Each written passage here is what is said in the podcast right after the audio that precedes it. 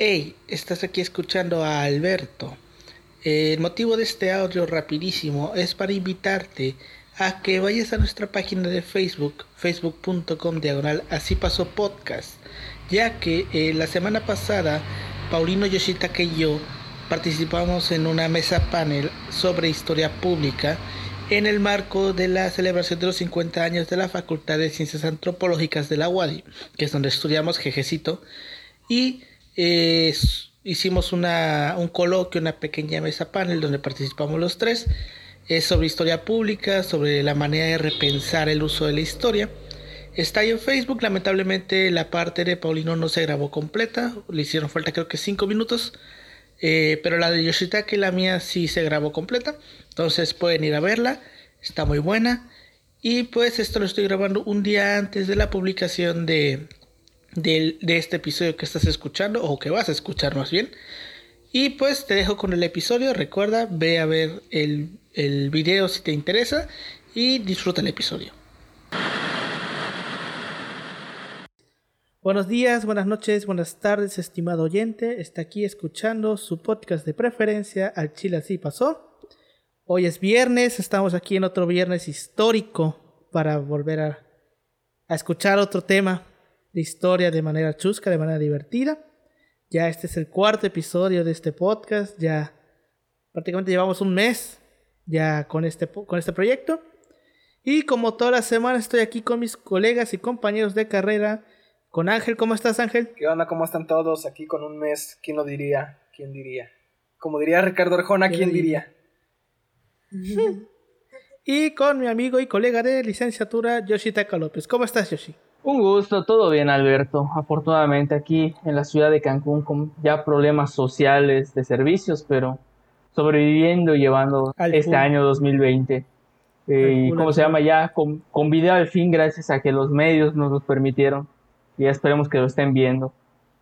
Así es, ya esperemos lo estén viendo, ya lo estamos grabando en video. Si me están viendo, pues hola. Si no, pues eh, algo salió mal y pues solamente se está escuchando el audio otra vez.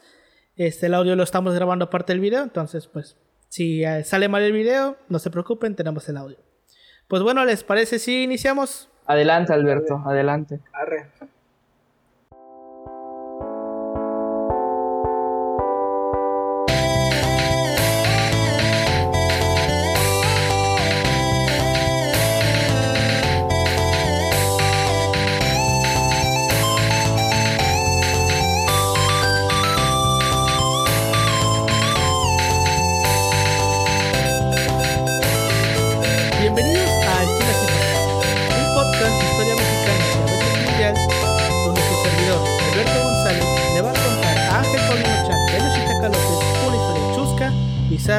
Increíble o surreal acerca de algún personaje, proceso o hecho acontecido en la historia de México.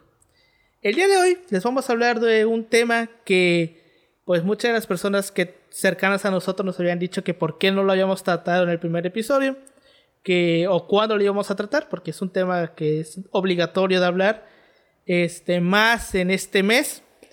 Este es un tema que pues creo que todos conocemos, todos los años se recuerda. El día de hoy le vamos a hablar, le vamos a contar sobre una de las historias que marcaron el siglo XX en México, siendo esta tal vez la historia más cuestionada de la segunda mitad de, dicho siglo. Era una cálida tarde de otoño cuando un grupo de alrededor de 10.000 personas, entre curiosos, pasantes o habitantes de los edificios aledaños, y obviamente sobre todo estudiantes, se reunieron en la Plaza de las Tres Culturas un miércoles 2 de octubre de 1968 para realizar un mitin en contra del gobierno. Mientras se realizaba el mitin, una serie de acontecimientos derivaron en una brutal represión en contra de los estudiantes asistentes al mitin. Sin embargo, hasta el día de hoy, 52 años después, no se sabe qué pasó exactamente aquella tarde de otoño. Ni siquiera los mismos testigos saben exactamente lo que pasó, lo cual derivó en una serie de mitos alrededor de este suceso. Hoy les vamos a hablar de la matanza de Tlatelolco. ¿Qué tal? Yo pensé que vamos con uno de los grandes. Pensé que ibas a decir de lo de la de lo del día de la raza o algo así. Y luego dijiste siglo XX, dije, ya sé por dónde va este pedo. Sí, ya se este No, desde que dijo polémico y que todos conocemos, dije, está telórico. Sí, o sea, mucha gente, de hecho, eh, personalmente mi hermano me dijo, ¿por qué no empezaron con este tema? Porque pues sabemos que el primer episodio salió el día 9. Por cierto, este lo estamos grabando el día 17. Este, ayer salió el segundo episodio, vayan a escucharlo si no lo han escuchado. Me preguntó que por qué no habíamos empezado con este episodio y pues la respuesta fue que el primero lo teníamos grabado desde mucho antes y pues que no nos habíamos sentado a grabar este. Pero pues, este originalmente iba a ser el tercero, pero pues lo moví para esta semana para que me diera más tiempo de complementar la información. Y el tercero terminó siendo el de las guerras estúpidas, que está muy bueno, vayan a escucharlo también si no lo han escuchado. Bueno, este episodio más que nada lo, queremos, lo quiero basar en que yo les voy a contar los datos de lo que se sabe y al final vamos a analizar cuatro teorías de qué fue lo que pasó, de qué fue lo que exactamente pasó. Está la versión del gobierno, la versión de los estudiantes, una teoría de conspiración y una cuarta teoría que es la que yo llamo la opción Mr. Bean, que ya van a ver por qué, por qué se le llama así, ¿ok?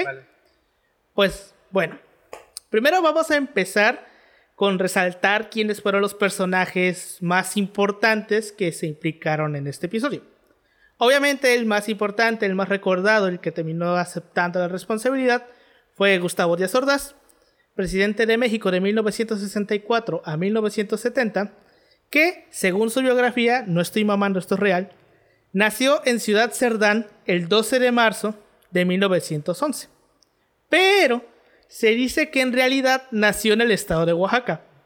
Y esto que voy a decir, no estoy mamando de nuevo, pero no soportó la pena de haber nacido en dicho estado y cambió su lugar de nacimiento. Ah, no manches, o sea, a ver, la, la, oficial cuál es? ¿El lugar oficial de nacimiento cuál es?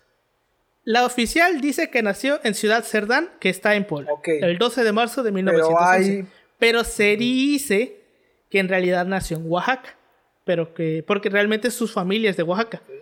Pero pues él dice que no. Que él siempre que le mencionaban. De hecho, era una manera muy fácil de hacerlo enojar. Si tú le decías, es que tú eres oaxaqueño, el vato se enojaba. Esto me recuerda. tenemos un amigo llamado Mike. Bueno, Mike nació en Cancún. Pero su familia lo en, ah, en, Tabasco un año después. Su familia es tabasqueña. Y él te jura y perjura que no es tabasqueño. O sea, él dice, yo antes muerto que pertenece a ese que ser tabasqueño. Un saludo a los tabasqueños, cualquier tabasqueño que nos esté escuchando, lamentamos su pobre Esperemos no tengan un peje lagarto en su casa ahorita con la inundación. Pobre suerte la de todos ustedes por nacer ahí, pero ni pedo, así es la vida. No es cierto. Es un lugar muy bonito, güey, es un lugar muy bonito. Y caluroso. caluroso. Y Mike está escuchando esto, un saludo y un abrazo. Igual, saludos a Miguel. Bueno, como ya les había dicho, eh, Díaz Ordaz fue el que aceptó la responsabilidad histórica porque pues en 1969, durante su informe de gobierno, dijo, cito, por mi parte, asumo íntegramente la responsabilidad personal, ética, social, jurídica, política e histórica por las decisiones del gobierno en relación con los sucesos del año pasado. No mencionó detalles, pero pues como que mucha gente lo, lo clavó a lo, que pasó en Tlatelolco. Gracias a los acontecimientos del 2 de octubre de 1968, la percepción general hacia Gustavo Díaz Ordaz siempre ha sido la de un hombre sádico, sin escrúpulos y autoritario. Sin embargo, diversos historiadores que se han dedicado a estudiar con detenimiento su vida han dado algunos datos acerca sobre su personalidad que pues realmente no encajan tanto con esa imagen que mucha gente tiene sobre Díaz Ordaz. Obviamente, esto no lo estoy diciendo para así como de una manera de defenderlo, el vato era un cabrón, pero pues no eh, era el, el sádico tirano que muchos dicen que era. Se sabe que Díaz Ordaz era un consumado anticomunista, el vato era o sea, era un facho totalmente. Como muchos de su tiempo, ¿no? O sea, muchos, sí, muchos estamos hablando de, la 60, época. Bueno, sí, están, influenciados por esta parte, o sea, eso es un hecho. Es Guerra Fría, sí, es máximo esplendor. Es, es, un rasgo característico de los gobiernos latinoamericanos de esa época, güey. Dato curioso, Díaz Ordaz era la mujer castrosa del salón. Básicamente. Básicamente era la mujer castrosa del salón. Pues bueno, este, obviamente el rechazo al comunismo era el pan de cada día. así que el temor de una revolución comunista en el país era constante. Por lo cual, Díaz Ordaz era estricto para evitar que el comunismo entrara al país. Se sabe que Díaz Ordaz era obviamente un hombre estricto, que se suele confundir con que era un cabrón, que pues en parte sí lo era, pero pues no era tan cabrón como decían. Díaz Ordaz era una persona muy inflexible con la ley. Es decir, seguía la ley al pie de la letra. Incluso se dice que cuando comenzó su sexenio, le dijo a Luis Gutiérrez Oropesa, que también está implicado en todo este pedo, que era el jefe del Estado Mayor Presidencial, le dijo, cito, Señor Oropesa, si en algún momento usted tiene que romper la ley para salvar mi vida o la de mi familia, como amigo y ser humano estaré eternamente agradecido. Pero, como funcionario y salvaguardia de nuestra constitución, lo voy a procesar. O sea, básicamente está diciendo, sí, muy chido, me salvaste, gracias, pero lo que hiciste va en contra de la ley, así que mamaste, vas para el bote. Básicamente fue lo que le dije. Se conoce que Díaz Ordaz tenía un fetiche con el orden, y esto se manifiesta más que nada en una de sus más grandes pasiones, que al vato le mamaba armar rompecabezas. Tenía, dice, se dice que, tienen, que tenía un, un chingo de ellos y que incluso tenía un taller particular donde él mismo construía rompecabezas, güey, donde él mismo las hacía. O sea, ya ves, güey. Es, Pasatiempos vergas. Que, se puede asociar mucho a la gente. Ajá, que se puede asociar a la gente que, que muy ordenada, ¿no? Que haga rompecabezas, porque pues. Ajá, muy compulsiva. Bueno, obviamente tanto era su obsesión con el orden que el güey sentía que tenía al país el orden. Y por ende, cualquier persona que quisiera deshacer ese orden, pues se las iba a ver negras, porque pues el vato decía, yo lo tengo en orden y si tú vienes a querer deshacer este orden, cuello. El secretario de Hacienda, Antonio Ortiz Mena, que eh, probablemente sea el mejor secretario de Hacienda que haya tenido este país, este, afirmó, Díaz Ordaz era de, línea dura, usaba el poder. O sea, el vato usaba su poder para mantener el orden, un orden muy estricto. En sus discursos que el mismo Díaz Ordaz escribía y en los diarios que llevó durante años, porque el güey llevaba diarios, este, así como en sus memorias, Díaz Ordaz reflejaba su carácter. Esto es esto que les voy a decir es una cita sacada textualmente de una de sus memorias. Cito, desde aquí es posible sentir cuando el pueblo está satisfecho, airado, exigente, solidario, indiferente o frío. Seamos tolerantes hasta el límite, pero seamos firmemente intransigentes en la defensa de los principios por sobre todas las cosas porque, porque sobre todas las cosas hay que salvar la, la integridad de las instituciones. Cuando la ley se deba aplicar con rigor, se aplicará con todo lo que sea necesario. O sea, el güey decía, de como les digo, era un vato inflexible con la ley, el vato la seguía al pie de la letra y pues era un fetiche. Un positivista, diríamos. podría decirse, podría decirse. Bueno, el segundo personaje es el otra, la otra persona la que se le acusa de todo esto, que es Luis Echeverría, que en ese entonces era secretario de gobernación y que pues era uno de los presidenciables durante aquellos años. Esto de los presidenciables es muy importante en este tema. Al ser cuestionado sobre su participación en el 68, este, sobre todo cuando le preguntaron que si él había mandado la orden de atacar, Echeverría dijo, ¿por qué cuando me preguntan ¿Usted mandó a los soldados a Tatelolco? Siempre contesto, no. El comandante supremo era él.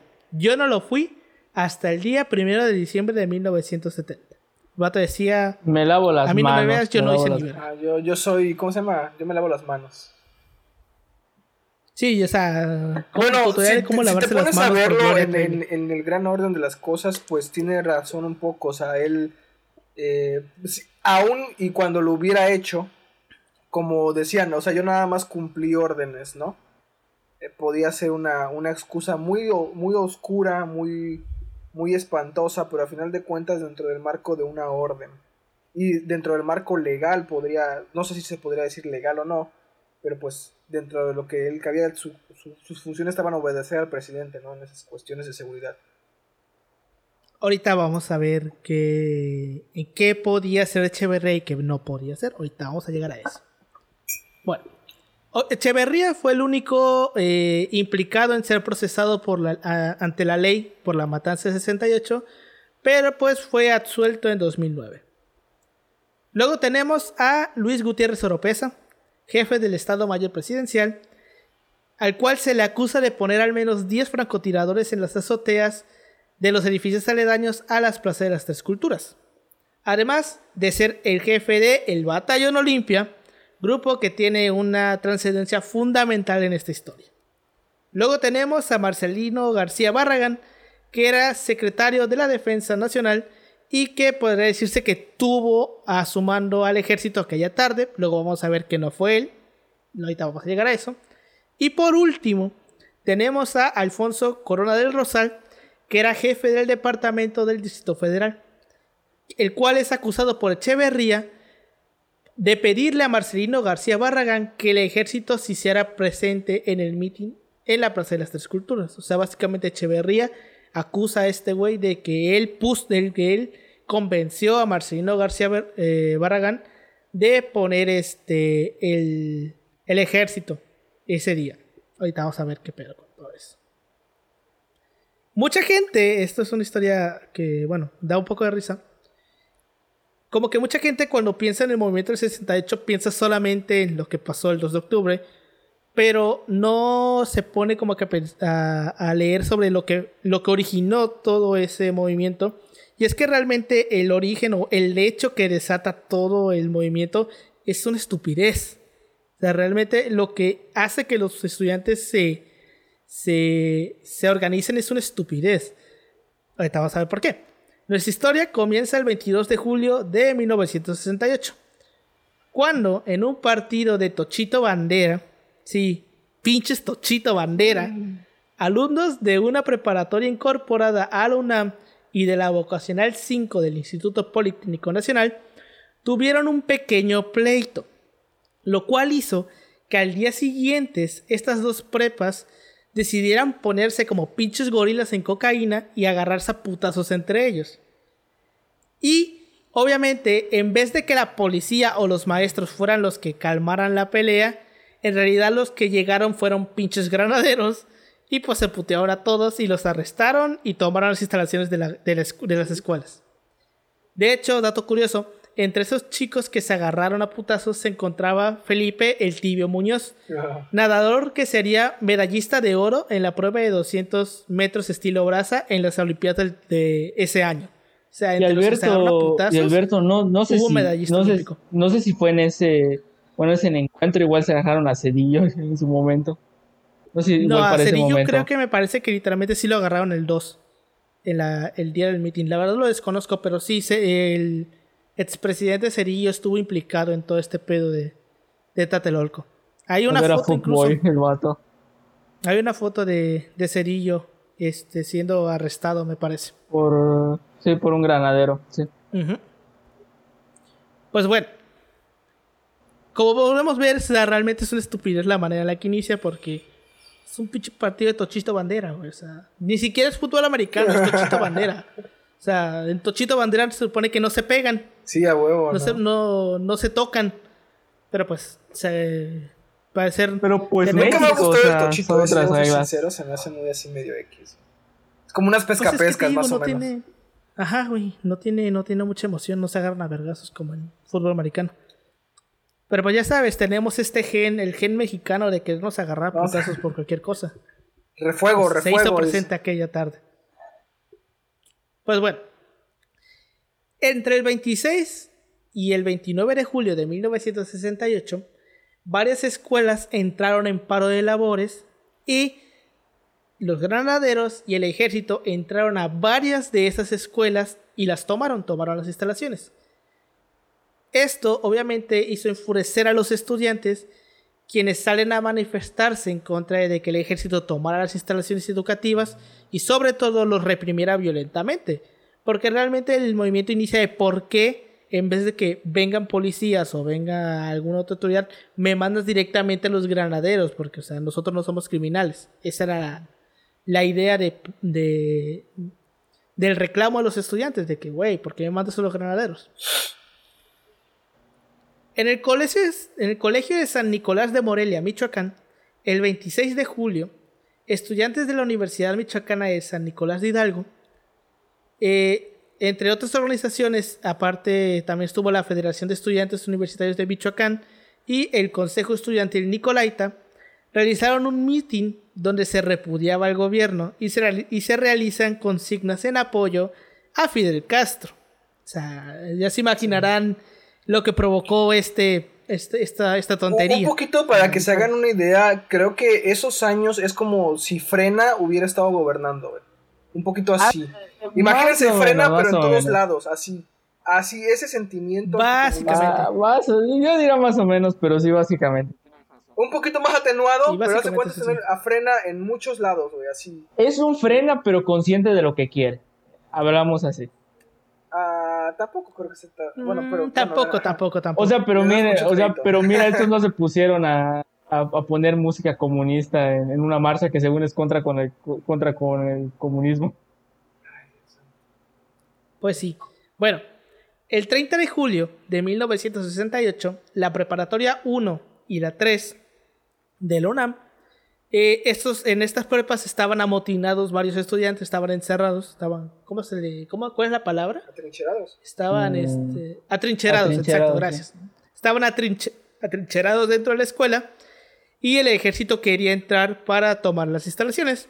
Y eh, el ejército, bueno, se dice, no se sabe realmente si pasó, muchos testimonios dicen que sí, destruyó la puerta del, de, los, de las prepas a, a base de tiros de bazucas. Los bazucazos. O sea, tiraron bazucazos, los famosos, los famosos bazucazos. Entonces, pues, a base de bazucas rompen las puertas labradas del siglo XVIII. O sea, tenían como 200 años esa madre. Eh, y las destruyen para poder entrar y tomar las instalaciones. El primero de agosto, el rector del UNAM, Javier Barros Sierras, condenaría públicamente los hechos, muy estilo UNAM, güey. Ya sabes que ahorita la UNAM está como de que pasa algo, condenamos categóricamente los hechos ocurridos. O sea, muy ah, UNAM. El discurso. Izando la bandera a media asta y exigiendo la liberación de los presos políticos. Que básicamente de presos políticos no tenían nada, eran los estudiantes de prepa, güey. El 2 de agosto, al día siguiente, los estudiantes descontentos crean el Consejo Nacional de Huelga, punto muy importante en esta historia, y anuncian que entregarán un pliego petitorio en los próximos días, siendo este presentado dos días después, es decir, el 4 de agosto del 68. Dicho pliego petitorio pedía, número uno, libertad a los presos políticos, a los estudiantes de prepa, La, la, derogación de los artículos 145 y 145 y 145 bis del Código Penal Federal que básicamente eran los artículos del famosísimo delito de disolución social y que sirvieron de instrumento jurídico para la agresión sufrida de los estudiantes. Me parece, esto me faltó investigarlo, puta madre. Este, dije, lo, voy, lo voy, voy, a, voy a buscarlo. Que el delito de disolución social básicamente era la justificación jurídica, jurídica que tenían los militares para agarrarse a vergazos con cualquier persona de ponerle sus putazos a, los manifestantes. Me parece. Es ese, es ese, ¿cómo se llama? Artículo legal para decir, me voy a dejar a chingadas a este vato, güey. Y yo creo que es eso. Sí, o sea, es como de que eh, es la justificación de por qué te estoy agarrando a putazos. Es tipo me una guerra justa. Que era así el de la solución social. No sé si lo estás buscando, Paulino. ¿Eh? ¿Lo, estás buscando? Sí, güey, porque es que, me digo, no. ¿Cómo, cómo supiste? Dije, lo, cuando estaba escribiendo esto, dije, lo voy a buscar, pero no lo busqué. Se me olvidó. A tomar agua porque. Bueno, vamos a seguir y ya cuando lo encuentres me dices. Tercer punto: desaparición de los cuerpos de granaderos, que básicamente están pidiendo que desaparecieran los granaderos. La destitución de los jefes de la policía indemnización a los familiares de todos los muertos y heridos desde el inicio del conflicto, porque hubieron gente que se murió en, las batallas, y el deslindamiento de responsabilidades de los funcionarios culpables de los hechos sangrientos. El 27 de agosto de 1968, una multitudinaria marcha se dirigió al Zócalo Capitalino a las 3.20 horas de ese día. Fue la primera ocasión en que se insultaba públicamente al presidente Díaz Ordaz y a esta marcha asisten aproximadamente 30.000 personas. Que esta marcha salió desde el Museo de Antropología y llegaron al Zócalo, donde los manifestantes quitaron la bandera que estaba del asta del Zócalo y colocaron un banderín rojinegro. Esto fue transgresión. Igual ya tengo lo que lo del, delito. Un coraje horrible. ¿Qué pasó? esto, este famoso delito de disolución social se remite al 41 con el presidente ah, Ávila Camacho. Pues están saliendo de, de, un, de un conflicto pues sangriento, ¿no?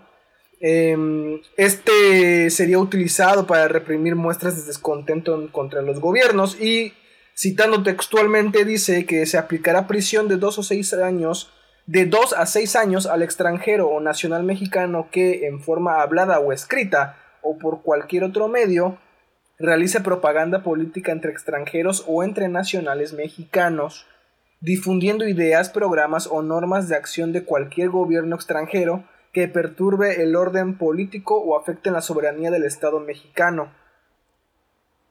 Y, Básicamente una ley anticomunista. Oh, ajá, porque se supone que dice también, dice, se perturba el orden público cuando los actos determinados en el párrafo anterior tiendan a producir rebelión, sedición, asonada o motín. Se afecta la soberanía nacional, se afecta la soberanía nacional cuando dichos actos ponen en peligro la integridad territorial de la República. Es decir, en cuanto critiques al gobierno, ya te chingaste. O sea, cualquier cosa que tú me quieras armar aquí para, para alborotarme el rancho, yo te lanzo una consigna así cabrona de que quieres edición y sopas. Y es legal, o Básicamente, o sea, básicamente lo que te dice la ley es, te pones pendejo, te acusamos de, de, comunista y ya te cargó la verga, disolución social, porque estás, estás propagando ideas extranjeras. básicamente es eso, güey. Y en el marco de la guerra Una ley anticomunismo, básicamente. Pues sí. Bueno, continuando. Se nos hemos quedado lo del banderín rojinegro que hizo emperrar a Sordaz. Ejemplo perfecto de lo que querían encontrar en la ley. O sea, hice un banderín rojinegro. ¿Qué significa el banderín rojinegro? Comunismo. Comunismo. Comunismo. Exacto. Y lo que dijo, yo me imagino al jefe de seguridad o al que haya organizado ese pedo así como de con lágrimas en los ojos de la felicidad por tener un motivo legal de que, gracias Dios mío me han dado me han dado el pretexto ideal para de forma legal. Para poderles poner sus putas. esto me recuerda al meme como que dicen que lo verguemos, dice. Que lo verguemos, dice. Básicamente, exacto. O sea, está mal. O sea, está mal. ponen una bandera en el, en el zócalo los policías que los verguemos, dicen. Básicamente. Y así se usa la ley para reprimir al pueblo mexicano. Al finalizar la manifestación, uno de sus líderes Sócrates Campus Lemus, que, ojo, años más tarde sería identificado como un infiltrado en el movimiento por parte del gobierno, porque el gobierno tenía sus infiltrados, De hecho, eh, esto de los infiltrados más que nada los manejaba la agencia de, ¿cómo era? El Departamento de Seguridad Federal, me parece que se llamaba así, que era básicamente el, este, no, es, es el, CISEN de ahorita, pero básicamente era la CIA mexicana de aquella. Ah, Me parece que sí era Departamento Federal de Seguridad. O Agencia Federal de Seguridad. Eh, pero bueno, básicamente era la CIA mexicana. Tenían espías, metían infiltrados en marchas. Era una CIA, básicamente. Bueno, el vato era un infiltrado del, gobierno en el movimiento. Y se pronunciaría a favor de quedarse a esperar una respuesta del gobierno a escasos días del informe presidencial. Entonces, básicamente lo que el vato decía, vamos a quedarnos aquí a ver qué nos hacen. Obviamente el vato dijo, vamos a quedarnos aquí para ver qué nos hacen para que el gobierno venga y nos, nos meta nuestros putazos, básicamente. Bueno, en respuesta, 3.500 estudiantes permanecieron en guardia y, obviamente, en la madrugada del 28 de agosto, varias tanquetas destruyeron los, los campamentos estudiantiles, soldados con bayonetas caladas, granaderos, así como camiones de bomberos salieron desde las calles Pino Suárez, Seminario y Moneda para ahuyentar a los que se habían quedado. Básicamente por eso el güey había dicho vamos a quedarnos, porque él probablemente ya sabía que en la madrugada iban a llegar estos güeyes a, a reprimirlos, podría decirse. Pues bueno, de ahí nos saltamos hasta el día 7 de septiembre del 68. Ese día se llevó a cabo un mitin justamente en Tlatelolco denominado la manifestación de las antorchas.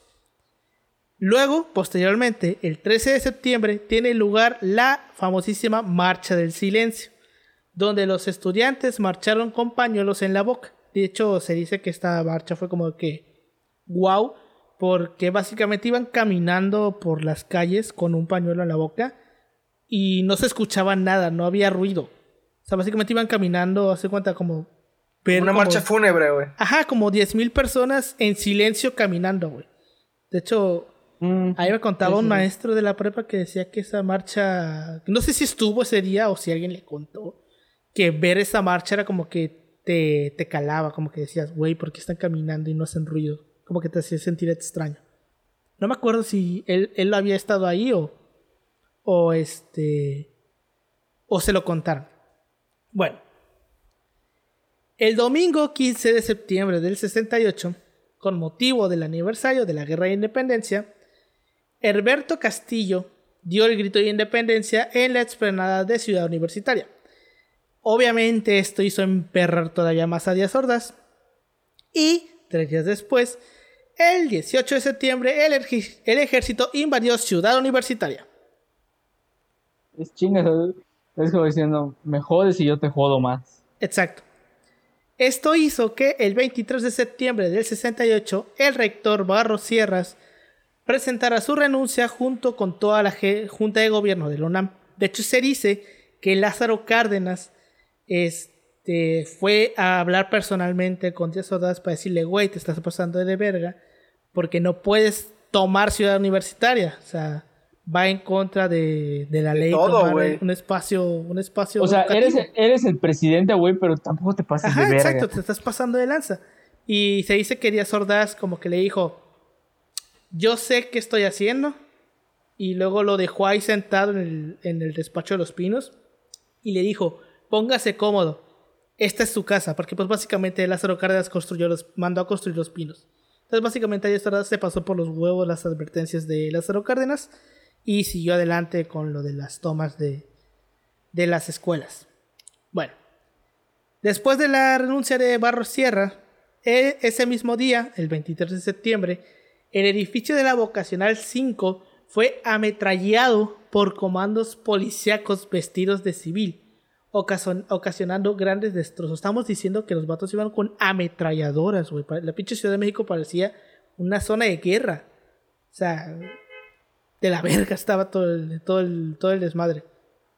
Pues bueno, en la noche de ese día, los estudiantes chocan en las zonas aledañas al casco de Santo Tomás de la unidad Noanalco de Tlatelolco, o sea, donde está la, la plaza de, de estas culturas, y el Cáscores de Santo Tomás es secuestrado por los estudiantes y estos estudiantes secuestran autobuses y los colocan de forma estratégica alrededor de las, de, de las escuelas, abren zanjas y derriban postes para que la policía no pueda pasar con los tanques. Estamos en el casco de Santo Tomás, en Tlatelolco. Luego, eh, a las 19 horas de ese día, arribaron al lugar 1500 granaderos en autobuses de pasajeros y de inmediato rodean las instalaciones del casco. Los politécnicos incendian los camiones con los que habían bloqueado las, las calles aledañas y desde las escuelas y algunas casas comenzaron a arrojar bombas molotov a los policías y, los a los autobuses en los que ha llegado. Estamos hablando de prácticamente una zona de guerra, güey. En pleno, en plena Ciudad de México, güey. Y básicamente de esto, de estos enfrentamientos, casi no se habla cuando te cuentan sobre el 68. Básicamente solamente te hablan de lo que pasa el 2 de octubre, pero no te, no te cuentan qué es lo que pasa antes de. Bueno, es esta la excusa como tal que usa Díaz Ordaz para decir voy a armar a la policía hasta los dientes, diciendo estos vatos tienen más, ¿cómo se llama? Más arsenal que toda la policía de la Ciudad de México. Entonces, pues chingue su madre, su madre, voy a armar a la policía. Exacto, no, y aparte ten en cuenta, estábamos en el ojo del mundo porque en poquito tiempo íbamos a organizar los Juegos ah, Olímpicos. Eh. Y ten en cuenta que cuando se organiza un evento así, eh, un montón de gente viene al país y es la, oportunidad perfecta para venderles la idea de que inviertan aquí, güey. O sea, también era un poquito por eso, porque, o sea, eh, el gobierno sabía que ya venían los Juegos Olímpicos y que tenían que dar una buena imagen al, mundo entero. Y por otra parte, los estudiantes. Hay democracia en México y libertad de expresión. Ajá, güey. Y por otro lado, los estudiantes sabían que ya venían los Juegos Olímpicos y iba a haber prensa internacional. Entonces también sabían que si se ponían más perros, este, les iban a dar más reflectores en la prensa internacional, porque la prensa mexicana no les, iba a pelar. Pero la internacional sí.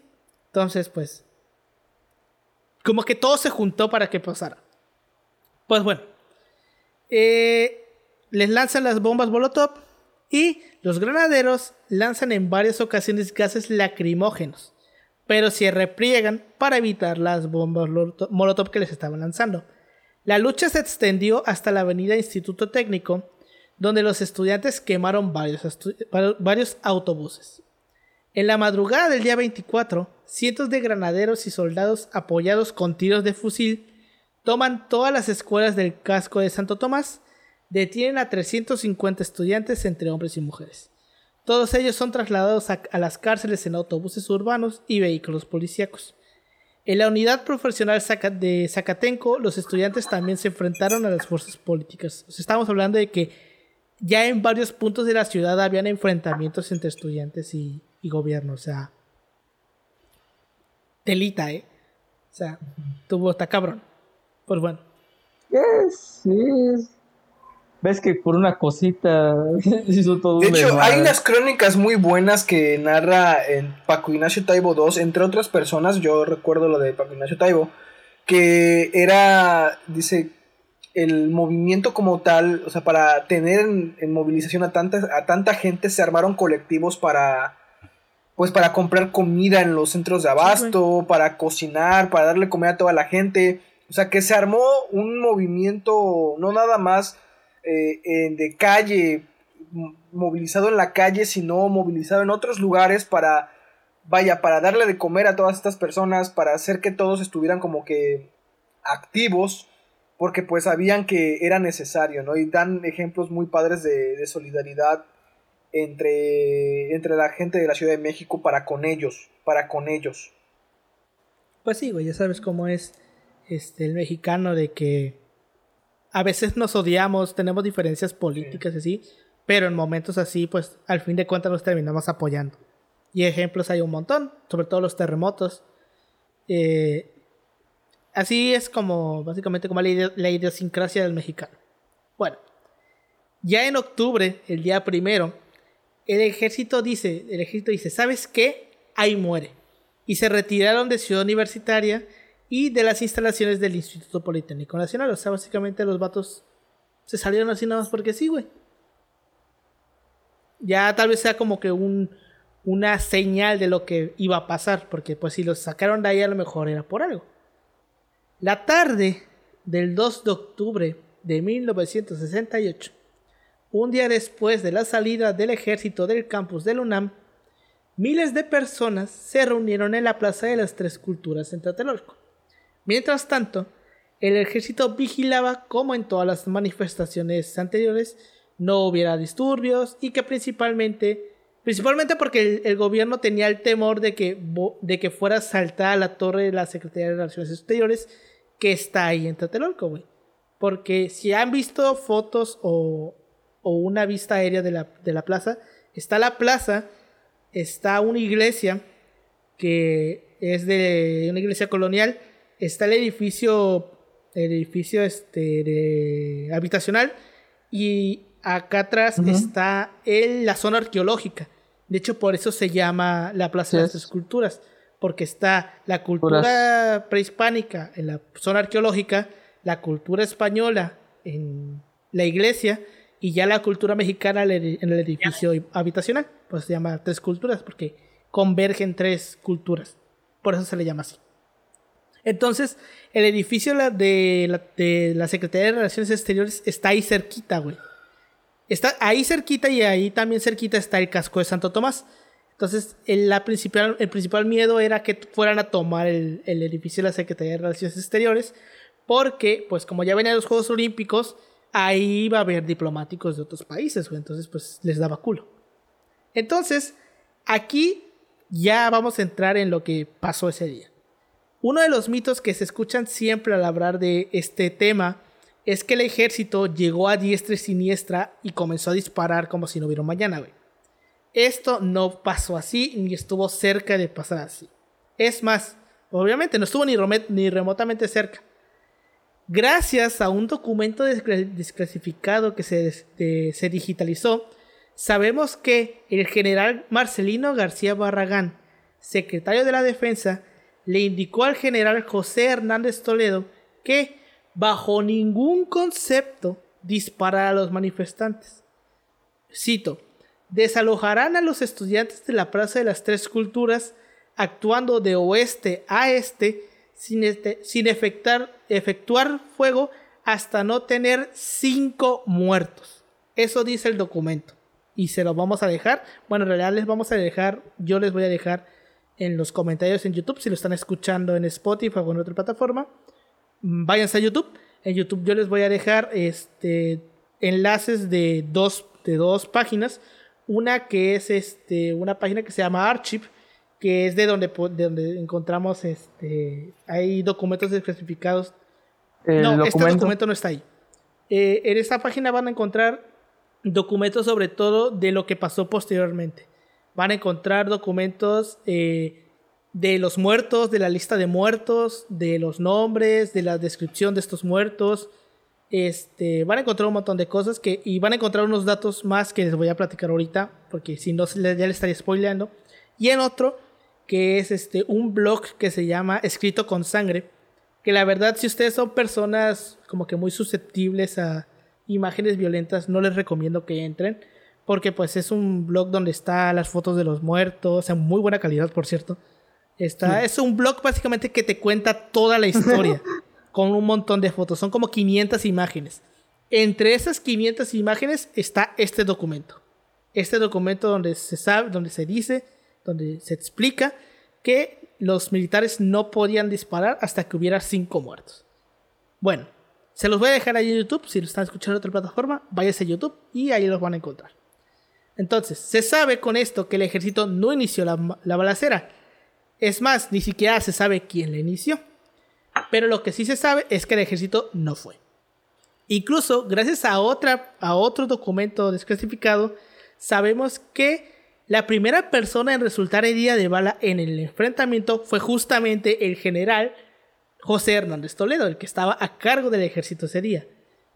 Este documento, te digo, esto lo sabemos gracias a otro documento, donde, donde eh, aquí este, el nombre de la persona que firma el documento no lo logré descifrar bien, como yo lo logré ver, dice Edmar Sonosa Delgado, pero se sabe que era un teniente general, porque se lee teniente general, pero el nombre como que está borroso. Y aunque lo busqué en Google, no encontré datos sobre este hombre. Así que probablemente yo haya visto mal el nombre. Pero por lo que yo leí se llama Edmar. Igual ahí está el documento, lo pueden, lo pueden ver. Este, el documento dice, cito, me permito hacer hacer, me permito hacer del superior conocimiento de usted que ayer, escrito con H, güey, así viene el documento, ayer con H, no me preguntes por qué, siendo las 18.15 horas, fue herido por arma de fuego el general José Hernández Toledo, comandante de la, unidad, durante el cumplimiento de la misión de desalojar estudiantes de la Plaza de las Tres Culturas en orden y sin oponer resistencia de ninguna especie habiendo sido trasladado al Hospital Central Militar en un vehículo particular. O sea, básicamente está diciendo que este documento va dirigido al, secretario de la Defensa. Que te digo, no, no logré descifrar, bien quién lo escribió porque no le entendí el nombre. Porque pues ya sabes, es, es, la desventaja de luego de los documentos digitalizados, que a veces sale borrosa, o la persona que lo firma lo firma encima del nombre y no se alcanza a distinguir el nombre de la persona. Pero bueno. son esos problemas. Problemas que gente que haya ido a archivos o que haya leído documentos. Es problema de historiadores, básicamente. Bueno. Eh, nuestro trabajo. Sí, básicamente. Cerca de las 5.55 de la tarde, dos bengalas rojas fueron disparadas desde la torre de Tatelolco. A las 6.10 de la tarde, sobrevoló un helicóptero del cual dispararon otras dos bengalas, la primera verde y la segunda roja, presumiblemente como señal para que los francotiradores del Batallón Olimpia, que estaban apostados en los edificios Chihuahua 2 de abril, 15 de septiembre, ISTE 11, Revolución de 1910 y la Iglesia de Santiago, así, que, así como también los, los miembros del Batallón Olimpia que estaban en los departamentos y en, entre los manifestantes, abrieran fuego en contra de los estudiantes y de los militares que resguardaban el lugar, para hacerles creer, que los estudiantes habían iniciado el fuego. Acto seguido, se inició la balacera que duró una hora. O sea, güey, ¿cómo una balacera puede durar una hora? Y esto lo vamos a ver ahorita en las, en las teorías de que solamente una teoría como que tiene una cierto, un cierto sentido de que la, balacera haya durado una hora, porque en las otras tres no puede durar una hora, o sea, porque es una balacera entre quienes, y ahorita vamos a ver por qué. Entonces, la balacera dura una hora. Muchos manifestantes lograron, es que los, muchos los manifestantes que lograron escapar del tiroteo se escondieron en algunos departamentos de los edificios aledaños. Pero pues esto no detuvo a los miembros del ejército que, sin orden judicial, irrumpieron en algunos departamentos de la unidad Tlatelolco para capturar a los manifestantes. Nota, se sabe que el ejército no, no empezó el tiroteo, entonces podemos decir que en esta parte como que se le culpa, se malculpa al, al ejército, pero lo que sí no se le puede salvar es de que hayan hecho sus chingaderas después.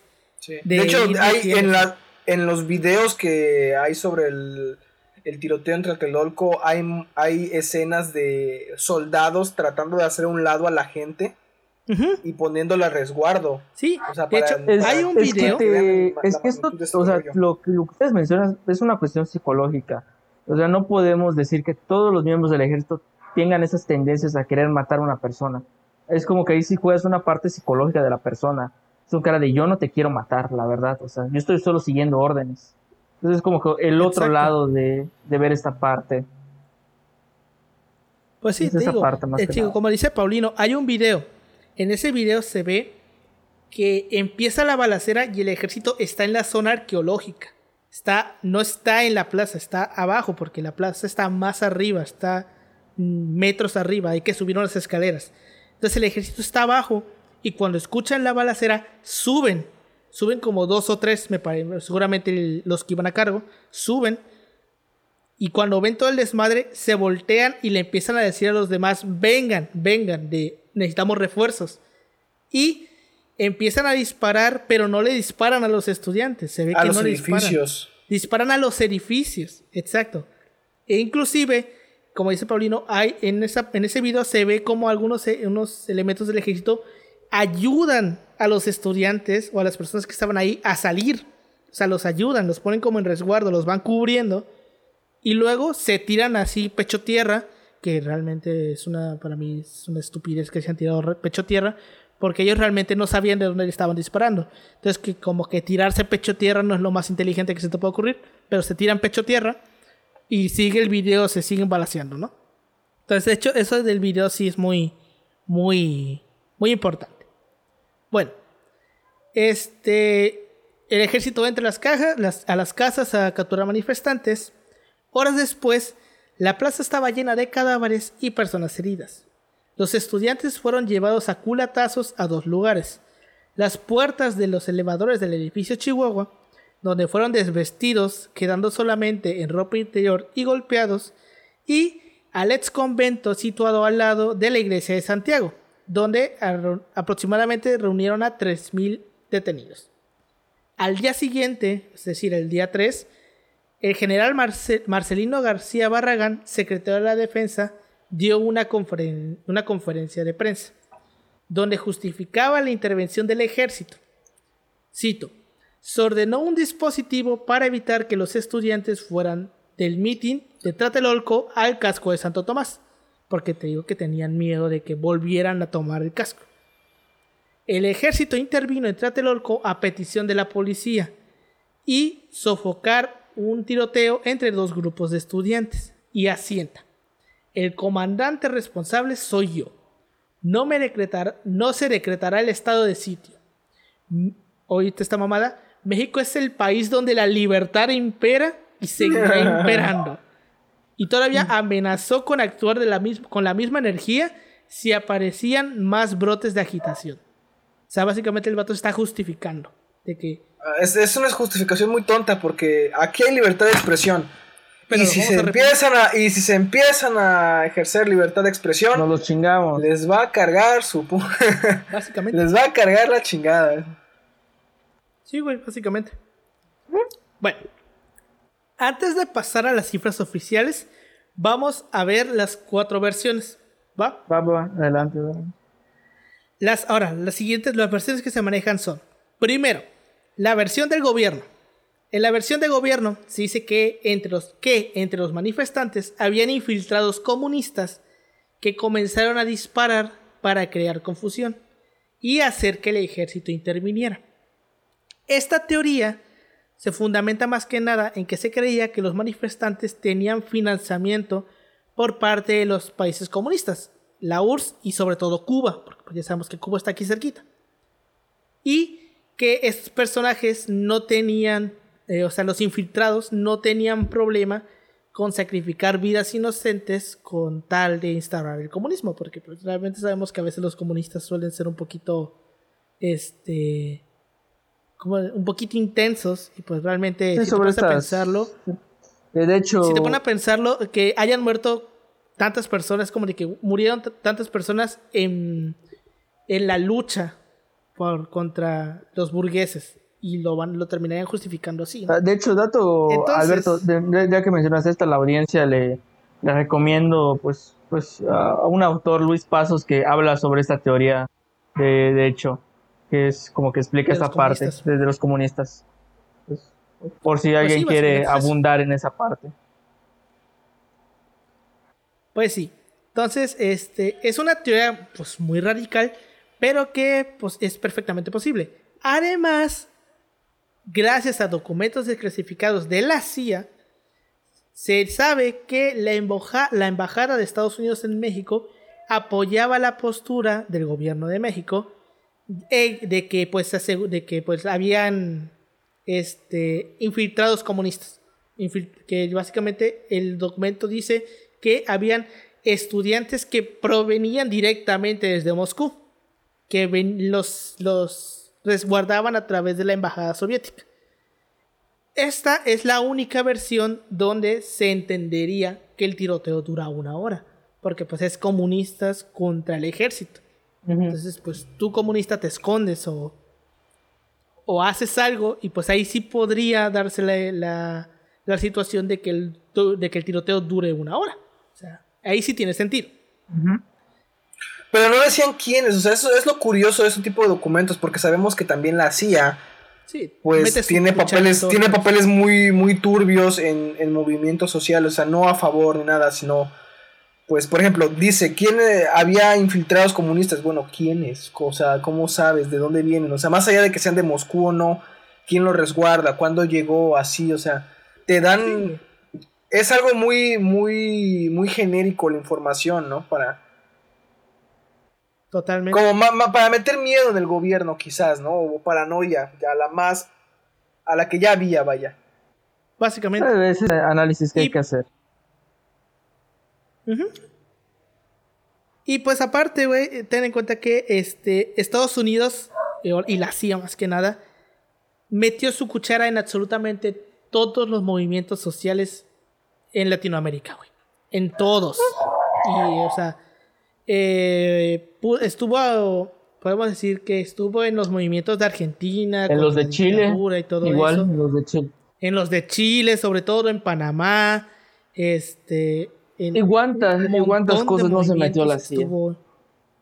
Exacto, o sea, la CIA estaba en todos lados porque pues también tenían el miedo de que pues llegara el comunismo a alguna potencia cercana Que, de nuevo, esto es algo que dije, dijimos en el primer episodio, que yo lo dije, que es, yo no entiendo cómo es que la gente quiere instaurar el comunismo aquí en México teniendo en cuenta que arribita tenemos Estados Unidos y que pues a cualquier a cualquier este intento van a venir y te lo van a pagar, o sea, no no a menos de que tengas una un ejército ya muy muy muy bien armado, no la vas a no la vas a hacer, o sea, primero Estados Unidos se queda pobre antes de que México se vuelva es comunista. Más, es más probable que Estados Unidos se vuelva comunista a que México, Se, México se vuelva comunista. Totalmente, güey. Bueno, vamos con la segunda versión, que es la versión de los estudiantes. En esta versión nos esta versión nos dice que los que entre los estudiantes habían infiltrados del gobierno, Batallón Olimpia. Que fueron estos los que comenzaron el tiroteo. Ok, vamos a poner esto en contexto. El batallón Olimpia no era parte del ejército. El batallón Olimpia era una subdivisión del Estado Mayor Presidencial. Entonces, si esta versión fuera la, la, real, entonces aquí Díaz Ordaz sería el único responsable, porque el Estado Mayor Presidencial no se mueve si no es por órdenes del presidente. Entonces, aquí si el batallón Olimpia empezó a disparar fue porque Díaz Ordaz dio a la orden de empezar a disparar. Se, también podría darse el caso de que ya fuese el que era jefe del, del, Estado Mayor Presidencial, Luis Gutiérrez Oropesa, o que Luis Echeverría hayan, hayan dado la orden. Puede darse el caso. Pero pues, si esta fuese la, la versión, aquí el culpable sería de sordas. Luego tenemos la teoría de la conspiración, que esa también está muy chingona. Hay una teoría que pues también es podría ser perfectamente posible, es que el inicio del tiroteo haya sido planeado por Luis Echeverría para desacreditar a Alfonso Corona del Rosar y a, a Marcelino García en su intento por ser elegido para suceder a Díaz Ordaz. ¿Por qué? porque la sucesión presidencial estaba entre estos tres cabrones, entre Luis Echeverría, entre Alfonso Corona del Rosal y entre Marcelino García. Marcelino García, güey. Entonces, en un intento por desacreditar a estos dos, Luis Echeverría planea el ataque. ¿En qué se basa esta teoría? Esta teoría se basa en que la hermana de Luis Echeverría, que bueno, aquí puede ser que esté mal el lugar donde lo leí, porque no, yo me puse a buscar sobre la familia de Luis Echeverría y en ningún momento me encontré un dato de que tuviera una hermana. Tenía un hermano, pero no una hermana. Entonces a lo mejor aquí alguien cuando lo escribieron o se lo sacó del culo o se confundió y en vez de poner hermana puso en vez de poner prima o cuñada, porque perfectamente puede haber sido su cuñada, pues puso hermana. Pero bueno, según donde lo leí, dice que la hermana de Luis Echeverría tenía era propietaria de unos departamentos en el edificio Chihuahua y que desde este unos mercenarios pagados por Echeverría habrían disparado hacia, la multitud. ¿Por qué? Porque en el video, en el que estabas diciendo tú, Paulino, en el video, se ve que están eh, disparando hacia el edificio. Y de hecho, en el, en el video se ve que hay disparos desde el edificio. Bueno, estos disparos hasta el día de hoy no se saben quiénes eran, güey. No se sabe quiénes eran esos güeyes que estaban disparando desde, el edificio, desde los departamentos. O sea, no hay datos de que alguien, alguna subdivisión del ejército haya estado ahí. O que. O sea, no fueron, no, no fue batallón sería más que No se sabe. Bueno, llega, no se sabe quiénes eran. Se entiende más la teoría de que eran mercenarios, o sea. ¿Cómo O sea, ¿qué, ¿qué, papel jugaría aquí el Batallón Olimpia en esta teoría entonces? En esta teoría, básicamente, el Batallón Olimpia no jugaría ningún papel. ¿Por qué? Porque son mercenarios pagados por Echeverría. O sea, pero, eh, pero sí hay, o sea, David, o sea, entonces como que quedarían de lado y, y en los pues videos, en las fotos aparecen ellos también. Ajá, no, es que mira, básicamente aquí lo que está diciendo la autoridad es que los mercenarios inician el tiroteo y tú como batallón olimpia y tú como ejército ves balazos, te, ¿no? te pones a disparar, creas, te, crea la confusión y pues a lo mejor los del batallón Olimpia empiezan a disparar a los manifestantes, güey. O sea, el objetivo aquí era crear confusión. O sea, en eso se basa en que, pues, güey, no se sabe dónde están disparando, te confundes y empiezas a disparar a cualquier lado. sería como que el batallón Olimpia se prende sus alarmas y empieza ya a partir de esos tiroteos a entrar a las casas, a buscar a los manifestantes, porque cuál, su función cuál era como tal, la del batallón Básicamente el batallón Olimpia estaba eh, ahí. Perseguir a esos miembros, ¿no? O sea, tiene, que, tiene que encontrar a esos miembros porque de acuerdo a esta ley que tenemos de disolución social, este tipo de actos amerita que tú detengas a esa gente por cuestiones comunistas. bueno, su función principal es salvaguardar la nación. Ah, Al fin y al cabo es una teoría de conspiración. Ajá. Entonces tiene, tiene sentido, tiene, tiene mucho sentido su teoría, o sea, que, que Echeverría la haya iniciado para activar estos cuerpos del batallón Olimpia, activar al ejército, crear confusión, crear detenciones arbitrarias, bueno, no ni tan arbitrarias, y hacer que estos elementos como son Barragán y el otro, se me fue el nombre, ¿cómo se llama? Alfonso Corona del Rosal. Corona del Rosal desprestigiados porque tendrían en sus manos una, una represión de esta magnitud que no supieron aparte controlar. Exacto. Y él queda pues como el más indicado, no solo para, para tener no, ya era secretario de gobernación, o ya tenía el papel de secretario de gobernación. Ya era, ya era secretario de gobernación. Era, eh, tenía el papel indicado para ser presidente. Ajá, ya, ya tenía el papel indicado para ser candidato presidencial, o sea, bueno, para, para ser el designado. Ajá, el dedazo. El de, da, el, el, de Deazo. Exacto, bueno. Eh, por una parte ahí sí lo vemos lógicos, pero si lo podemos saber también lógicamente, esta conspiración que presuntamente hubiera hubiese armado, sido armada por Echeverría, más que ayudarlo a lograr su objetivo de ser el candidato, en realidad lo alejaría, güey. Porque pues básicamente con el desmadre que armaste, metiste en un pedote a tu jefe. Porque básicamente el pedo que... también, aparte que se lo armó a... Se lo armaría a Coronel del Rosal y a Marcelino García Barragán, también se lo armaría a Díaz Ordaz, porque pues él es el responsable del país. Entonces, sea básicamente como una traición hacia Díaz Ordaz armar un perote de tal magnitud que lo va a dejar mal parado por lo que, por la, en, en la historia, güey. Entonces, también si lo ponemos a ver como desde este punto de vista, sería una cosa muy estúpida pensar que Díaz Ordaz es como de que, ah, me metiste en un perote. Bueno, ahí sí, tú vas a te doy la razón, ahí sí te doy la Como que no. Tiene algo que ver, ¿sabes? Son cara de, o sea, pasas a tu jefe como el peor enemigo de la historia en México del siglo XX y te voy a dar premio a ser presidente de México, no, o sea, como que pues ahí sí vemos un, este, este punto.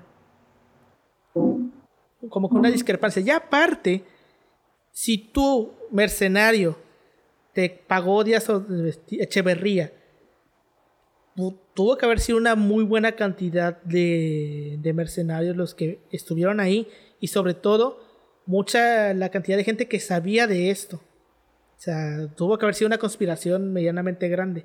Y que en 52 años no haya salido nadie a decir, oye, ¿sabes qué? Me pagó Echeverría. Es como que no, porque que nadie se haya se haya arrepentido o hayas, ajá, se haya arrepentido, güey, pues como que no. Es que igual, ¿sabes que A lo mejor no se arrepintieron porque genuinamente pensaron que estaban salvando al país. Puede, puede, que tenga algo que ver. Yo, o sea, yo no, no creo que los del Batallón Olimpia dijeran, ah, yo estoy haciendo algo malo, no. En, en su imaginario, esta gente estaba diciendo, no, yo estoy salvando al país porque los, los comunistas son malos. Pues sí, pero... Sí, sí, no, yo, yo diría, Pau. A lo mejor era más que nada los tenían amenazados o después de eso. Es que, o, sea, lo, lo, estamos pensando desde, desde aquí, desde ya pues democracia, libertad de expresión. Y en ese tiempo, ¿no? O sea, en ese tiempo te quedabas con lo que te decían. Y tú eres un miembro del gobierno en donde 24-7 te están diciendo, ¿sabes qué? El comunismo es malo, el comunismo es esto, aquello, bla, bla, los monstruos. Tú ya no ves a, tú ya no ves a ese simpatizante como un ser humano, sino como un monstruo comunista al que tienes que apresar y en, esa, en, y en, ese, en esa búsqueda de hacerlo monstruo, pues tú te vuelves un héroe porque tú estás matando a ese pues monstruo. Sí. O sea, se entiende, se podría entender que no dijera nadie, ah, yo fui, porque pues, pues yo, estaba haciendo, mi trabajo prácticamente. Desde la óptica de ellos, yo, yo no, no es que los esté justificando ni nada, digo, trato de ponerme en, la, en el zapato de esa persona a la que le estaban diciendo constantemente esto es lo que tienes que atacar porque esto es malo, ¿no? Pues, mira, sí tiene sentido eso que dices, pero ten en cuenta que a lo mejor y el plan de Echeverría era, o sea, sí, crea el desmadre, pero realmente podemos decir que se sale de control. O sea, entonces, a lo mejor tú te dicen, no, pues sabes que tú dispara y crea confusión. Ya. Pero. a, lo mejor también podría ser decir crear la confusión y, ofrecer el remedio. Bueno, pues sí. Porque a final de cuentas no se le pudo, no se le pudo justificar pues nada a Díaz Ordaz. Y ya mientras embarraste a los otros dos. O sea, pon tú. Le dice, tú dispara y crea confusión. Va. Y si esa, te dieron esa orden de crea confusión y luego ves que murieron un montón de personas, que hubo un montón de heridos y todo eso, alguien al que nada más le dijiste, tú crea confusión y luego ves de que tú, lo que tú hiciste hizo que mucha gente muriera, pues como que te entra el sentimiento de culpa. A mínimo una persona le debió haber entrado ese sentimiento y, y mínimo una persona debió haber como que arrepentido, debió haber arrepentido de lo que hizo, güey. Y debió haber hablado. Debió haber dicho, oye, ¿sabes qué? Sí, ahí sí, ahí sí, ahí sí, te doy la razón. Ahí sí te doy la razón. O sea, mínimo una persona se habrá sentido esa culpa de que mataste a, cuántos, a cuántas personas. Exacto. Gente, gente inocente que no iba, pues no iba con ese afán de pelearse con el ejército. Exacto. Entonces con cara de, pues sí vemos esa parte. Pues sí, bueno, vamos a pasar a la cuarta y última opción, que es la opción Mr. Bean. ¿Por qué le llamo opción Mr. Bean? Porque es la más estúpida de las cuatro. Pero que, eh, al igual que las, de las anteriores, es perfectamente posible, aunque sea estúpida. Básicamente esta teoría se basa en que muy al, muy al estilo capítulo de Mr. Bean, los elementos de seguridad que estaban en la Plaza de las Tres sea un militar, un militar, un francotirador o cualquier persona que tuviera un arma, pues por accidente le disparó. Soltó una bala por accidente. Y pues soltó la bala, se soltó la confusión, se armó la balacera y pues se hizo todo el desmadre. O sea, básicamente que Básicamente que todo surgió por un güey que disparó por accidente. Fue por un, fue por un, un acontecimiento que no nadie esperaba, ¿no? O sea, es muy estúpida, porque realmente es como que algo muy sacado de un capítulo de Mr. Bean, pero pues puede ser también perfectamente posible que alguien soltó un balazo por accidente, creó la confusión y pues pasó lo que pasó, güey. Sería de las últimas teorías, o sea, sí, creíbles, pero o sea, no dejamos de tener esa idea de que tal vez sí fue, o sea, ¿Qué tal si tú pensabas que tenías el seguro y pues, Ajá, no, y, el balazo. todo esto pasó? Exacto. el balazo. O, o, imagínense que en este rollo, si nos ponemos así a, hacerlo a nivel película, eh, alguien, algún miembro del batallón Olimpia que estaba en los edificios se topó con un cuerpo de mercenarios de Echeverría. ¿Tú quién eres? No, ¿quién eres tú? Y no, cállate, no, tú cállate. Se, se suelta un balazo ahí y alguien, alguien de la manifestación estaba por allá y se encuentran los tres y oye, ¿tú quién eres? No, y tú, y tú, y, suelta un balazo y ya, órale. Hermano, cayó la ley. O sea, muy estúpida, pero Está rodeada tu casa. Sí, me dice, o sea, bueno, ahorita vamos a, vamos a, a, tirar la incógnita.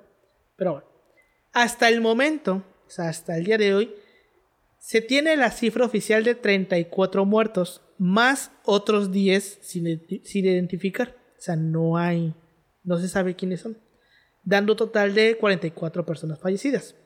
Si ustedes van a la página que les voy a dejar en YouTube, la de Archive, van a encontrar los documentos de estas 44 personas.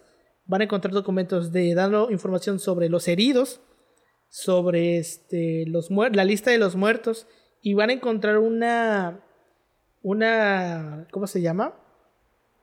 Una copia de este del documento de los datos de las 10 autopsias que se le hicieron a las 10 personas que nos identificaron. O sea, está reescrito, o sea, no es el documento como tal porque el, blog te dice que los del Archivo General de la Nación no, lo no los dejaron digitalizarlo, entonces tuvieron que transcribirlo.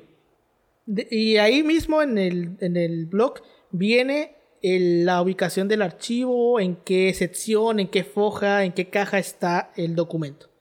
Muy probablemente este documento ya esté clasificado otra vez porque muchos de estos documentos se volvieron a clasificar. Hubo un tiempo en el que estuvieron desclasificados. Pero pues en ese tiempo se dio, se pudieron eh, digitalizar algunos y ahí los tenemos. Entonces ahí nos encontramos, podemos encontrar la lista de las 34 personas, su nombre, su edad, su ocupación, este, y, de y las autopsias de las 10 personas. Y si checan esa lista van a encontrarse pues cosas medio culeras. Hay una...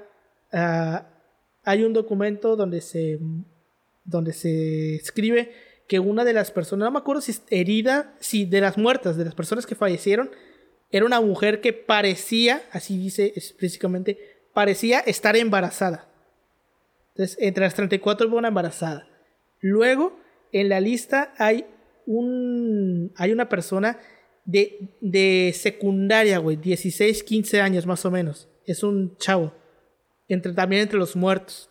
Igual hay una, eh, hasta el final viene, creo que es como la número 32, 33.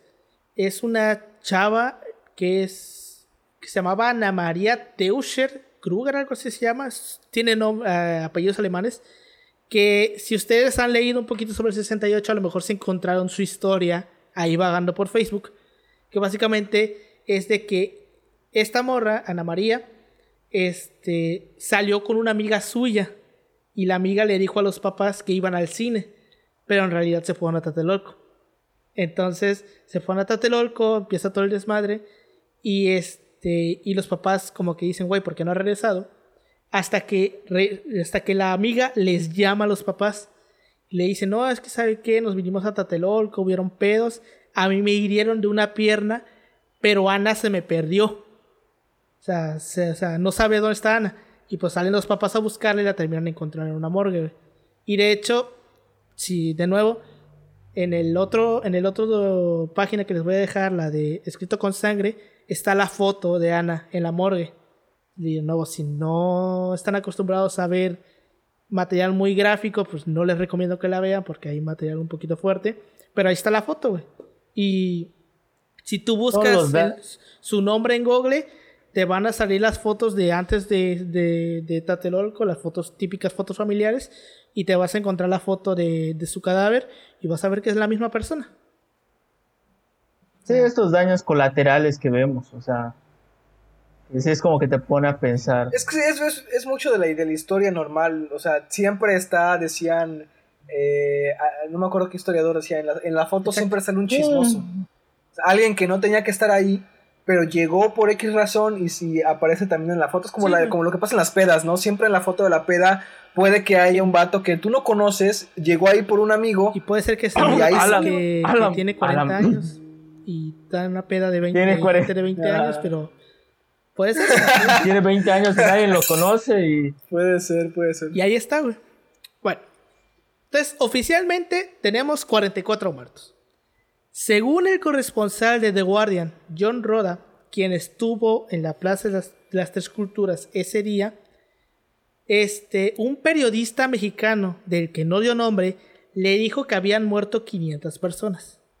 Roda publicó esa, esa cifra en su periódico.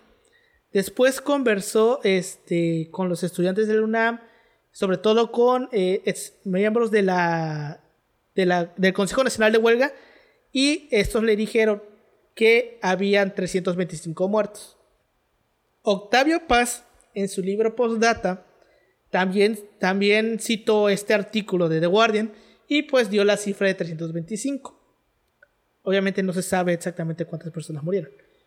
También, por otro lado, el padre de de una de las víctimas, que lo identifican como el señor Reynoso, asegura que al buscar el cadáver de su hijo, contó 121 muertos. Esto como que está medio raro porque tú estás ahí. Es como el que vas 1, 2, 3, 4. ¿Cómo sacas una cifra tan exacta de 121? ¿Quién sabe?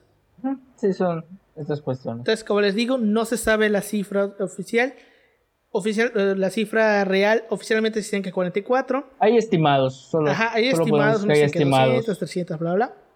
Este, pero si hay algo de lo que, algo de lo que se defendía Ordaz era, o bueno, que con lo que se le puede defender al gobierno, defender, entre comillas, es que desde ese día y hasta el día de hoy hay páginas, hay como colectivos que siguen sacando convocatorias de que si tienes, si tuviste un familiar que fue a la plaza de las dos, de las tres culturas y no regresó, y no regresó. ven y regístralo para que tengamos un, registro oficial más exacto. Y han pasado 52 años y solamente se han registrado 44 personas. Bueno, 34 más los 10 que no identificaron. Y esa es básicamente una de las cosas por la cual como que se puede medio defender a, a Díaz Ordaz, porque tú puedes eliminar a la persona, pero no eliminas el hueco. O sea, si tú, por ejemplo, mataste a un estudiante, un estudiante de prepa, y que solamente de su salón murió él, cuando regresen todos a su, salón, se van a dar cuenta que va a faltar uno. Y van a decir, este güey estuvo ahí, y si lo van y lo buscan en la lista, en la lista oficial y no está, lo registran. Entonces, Tú puedes borrar a la persona, pero no puedes borrar el hueco que deja esa persona. Algún familiar, algún conocido lo debió haber registrado. Tendría que ser muy difícil de que borres esa parte, o sea, es como que... O sea, no se puede borrar el hueco. Eh, el, miedo tendrá lo que ver Mira, en que la gente a lo mejor si tuvo un familiar muerto no, no, sí, no, a lo mejor pudo ser, pudo ser el impacto del momento, pero es como que estamos hablando tiempo después. Ajá. Estamos hablando tiempo después, o sea, y solo es como que das el nombre, no es como que literalmente tú vayas a medios públicos a decir. O sea, no te y aparte, estas iniciativas no son del gobierno, son de colectivos aparte. Son colectivos aparte, o sea, sí te pone como que no y exacto, como dice Yoshi, pon tú que en su momento, cuando pasó, no fueron a registrar por miedo. Pues es perfectamente posible. Pero que en 52 años, ya después de que viene el cambio de democracia y todo, y que ya se tenía como que satanizado ese día, que no haya un nuevo registro, que nadie se haya ido a registrar, decir, oye, ¿sabes qué? Mi papá me contó que mi abuelo falleció ahí, o que no regresó, o que un tío no fue, o mi bisabuelo, no sé, que en 52 años no se haya aumentado esa, esa, esa lista de 34, pues no está, está raro. Siempre te dejes interrogar. ¿Será la verdad o no será la verdad? Exacto. Bueno, entonces el señor Reynoso cuenta 121 muertos, como quien sabe, pero los cuenta 121. En un documento del 5 de octubre del 68 de la CIA, que obviamente son tres días después de la matanza, en un memorándum se le informa al presidente Johnson que este, en ese memorándum la CIA concluye que el desmadre fue provocado por políticas domésticas, mientras que el FBI acusa a un grupo de choque llamado Brigada Olimpia, Batallón Olimpia, de que comenzó el, tiroteo. Entonces, básicamente, en este documento, el, este, el FBI como que está del lado de los estudiantes de que el Batallón Olimpia fue el que inicia el desmadre. Entonces, en este documento decimos el FBI y pues también dice que, según el FBI, se estima que la cantidad de muertos eran de 200. Tampoco se sabe nada. En otro documento del 5 de noviembre del 68, también de la CIA, es un telegrama confidencial de la, de la Embajada de los Estados Unidos. En el documento se examinan tres posibles escenarios a posterior de la matanza, que es número uno, las diferencias entre los estudiantes y el gobierno se solucionan amigablemente. O sea, básicamente ya te tuvimos miedo, ahí queda. Dos, la tensión continúa. Tres, la violencia incrementa. La embajada apunta que en caso de violencia, de que hubiera más violencia, Estados Unidos debería estar preparado para mostrar su apoyo incondicional a Díaz Ordaz, ofreciéndole incrementar la asistencia fiscal y la asistencia económica. O sea, básicamente aquí el FBI está diciendo, que hay tres posibles escenarios después de este pedo. Que, sea, que digan, ¿saben qué? Somos panas, ahí queda. De que la tensión continúe o que se agarren a putazos peor de lo que se agarraron. Y pues eso es lo que tenemos, lo que se sabe actual, lo que se sabe de ese día. Obviamente hay un montón de documentos, de literatura, de películas, un montón de cosas acerca sobre este movimiento. Está la la película de Rojo Amanecer, Rojo Amanecer, que este, es la historia de una familia que vive en el edificio Chihuahua, básicamente. Y pues te cuentan como que lo que pase sería en vista de la familia. Está, está interesante la película de Rojo Amanecer. Este, hay un montón de, de bibliografías donde pueden leer, un montón de documentales. Y pues, aquí la verdad la verdadera pregunta es, ¿qué, realmente qué fue lo que pasó? O sea, ¿qué, qué, qué fue lo que inició el, quién inició el tiroteo? ¿Quiénes eran los que estaban en el edificio? ¿Cuántos muertos hubieron? Son cosas que probablemente nunca sepamos. Y por eso es que se tiene que recordar este día por para seguir como que exigiendo qué fue lo que pasó, porque hasta todavía hay cuentas pendientes pasado y no sabemos qué pasó. Sí, güey, o sea, no se sabe qué pasó. Entonces, Exacto. de estas cuatro teorías, tú, Paulino, ¿cuál crees que sea la que pasó? Ala, es que está muy cañón. Yo, yo me quedaría entre la opción de la conspiración y la de Mr. Bean, güey. Porque creo que a veces, cuando la tensión llega a tanto, a veces cualquier cosita, güey, nada más falta una chispita de nada, güey, y cualquier estupidez humana puede ser puede ser propicia para empezar un desmadre, güey. Yo creo que sería la opción chance eh, un poquito de Mr. Bean y un poquito de conspiración, güey, como que ahí había algo de, también de Echeverría, güey.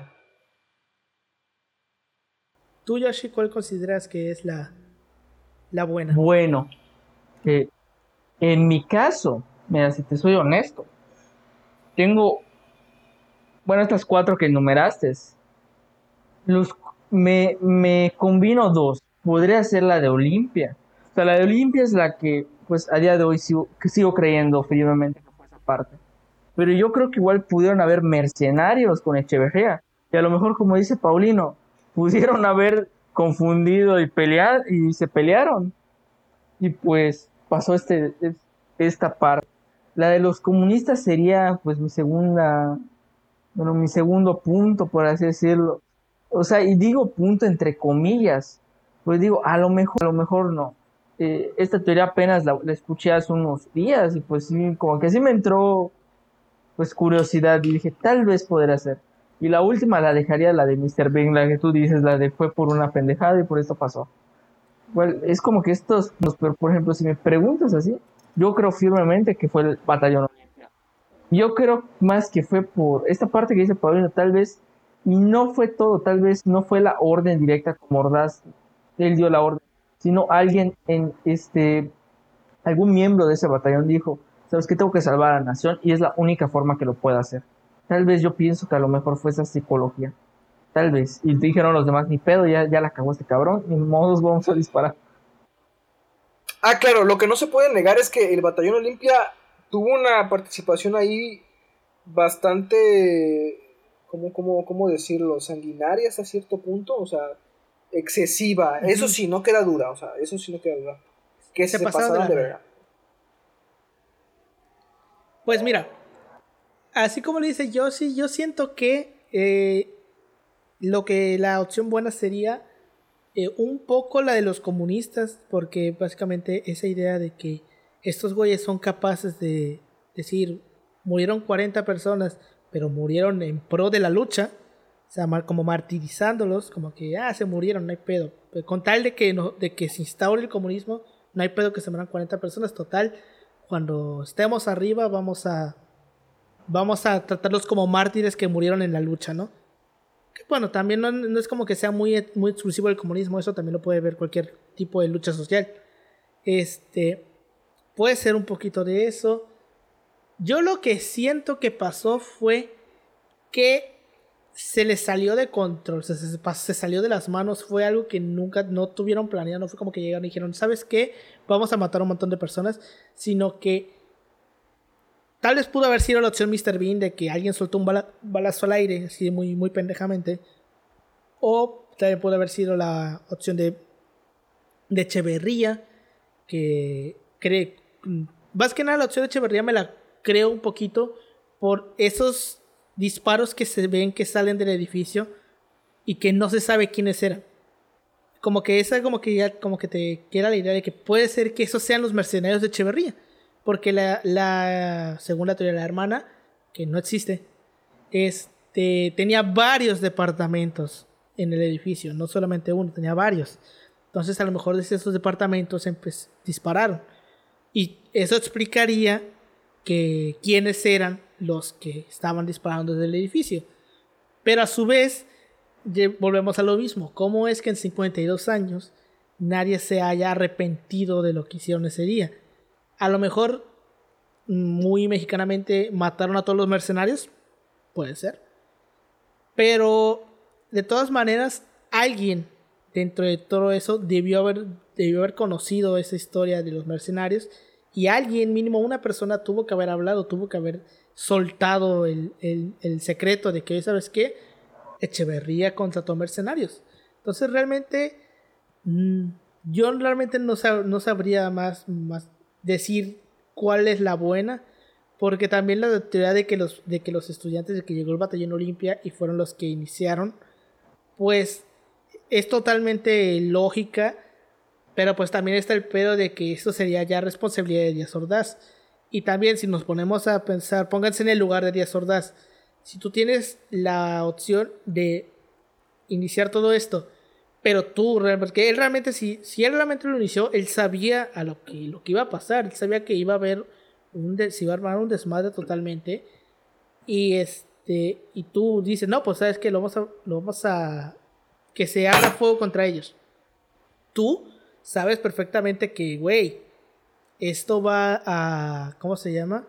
Esto va a tener una repercusión muy grande en la imagen que tiene la gente de mí.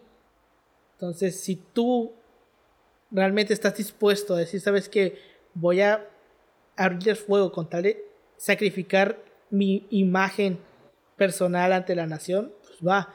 Pero si tú también te puedes tomar en cuenta que este vato era inflexible con la ley, decir, ¿sabes qué? Voy a masacrar a gente, él ya estás infligiendo la ley, estás siendo un genocida, o te pueden acusar de genocidio. Entonces, hay mucho de dónde agarrar. Probablemente, si tuviera que elegir una así muy rápido, sería la opción Mr. Bean de que alguien soltó un balazo hacia lo imbécil e inició todo este desmadre. Pero pues, si en 52 años no hemos sabido exactamente qué fue lo que pasó, Sí, deja mucho que pensar esta parte. te deja de qué pensar, ¿no? Así es. Un hecho muy importante del México del siglo XX, por cierto. Sí, o sea, toda esta parte de México de los tiempos de, de la guerra sucia es muy interesante porque son, básicamente es como que no se sabe exactamente qué pasó.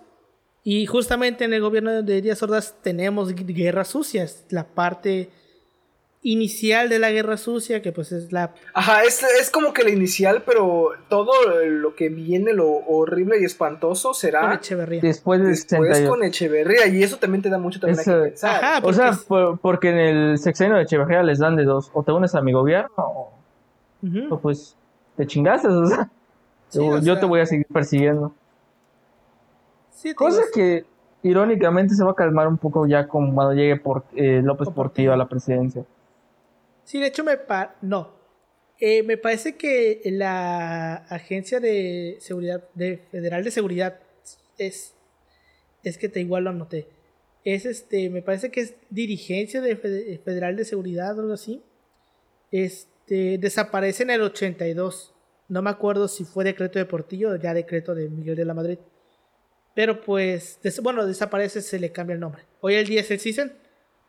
Pero pues también este, muchos de los documentos que están ahí en Archive están firmados por este, Fernando Gutiérrez Barrios, que era el director de esa organización. Que ese güey también se dice que estaba metido en la lucha por la presidencia. Porque pues básicamente la Agencia de Seguridad Federal se estaba usando como una policía porque ya venían los Juegos Olímpicos. Entonces ellos tenían la este, tarea de meter espías para descubrir conspiraciones eh, alrededor de los Juegos Olímpicos, porque también tiene mucho sentido eso. Entonces, casi todos los documentos que ustedes van a ver en Archive están firmados por él, por Fernando Gutiérrez Barrios, que también igual él se ganó una fama muy fea después de ese suceso.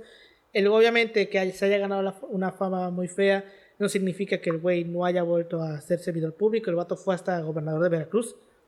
Este, pero pues ahí está, está Fernando Gutiérrez Barrios, que también es uno de los implicados. Nada más que no lo, no lo anoté porque realmente no se sabe realmente si, si él estuvo ahí, si fue uno de los implicados directos de ese día. Probablemente sí tuvo mucho que ver en los días anteriores, sobre todo con los infiltrados. Pero del ya tener una acción directa ese día, probablemente no. Entonces, pues, 52 años han pasado y no se sabe exactamente qué ha pasado, qué pasó. Y pues, ahí queda la incógnita. Y pues bueno, ya llevamos creo que hora y media de programa. hora y este, media. Discúlpenos, por favor. Estaba interesante. Es que es un tema que, se iba a Es que sí. Ya estamos otra vez más o menos por la, el tiempo que hicimos con el de López Portillo. López Portillo, el de López Portillo duró hora 45. Pues bueno, ahí sí nos están viendo, pues ya es porque por fin pudimos grabar en video. Pues pudimos resolver, pudimos encontrar una plataforma donde grabarlo, porque el problema era cómo lo grabamos más que, más que la plataforma. Porque pues como yo estoy grabando, yo tengo la llamada y tengo el archivo de Word, pues yo no puedo grabar la llamada porque no tengo la llamada en pantalla completa. Entonces solamente la podría grabar yo, si la podría grabar Paulino, pero pues dificultades de la tecnología no podíamos, hasta que pues encontramos un lugar donde podemos grabarla y pues ya la estamos usando. Y que de nuevo que lo probamos de hecho en otro programa, que, tenemos, tenemos. Entonces, este, si nos está viendo, pues significa que la prueba funcionó.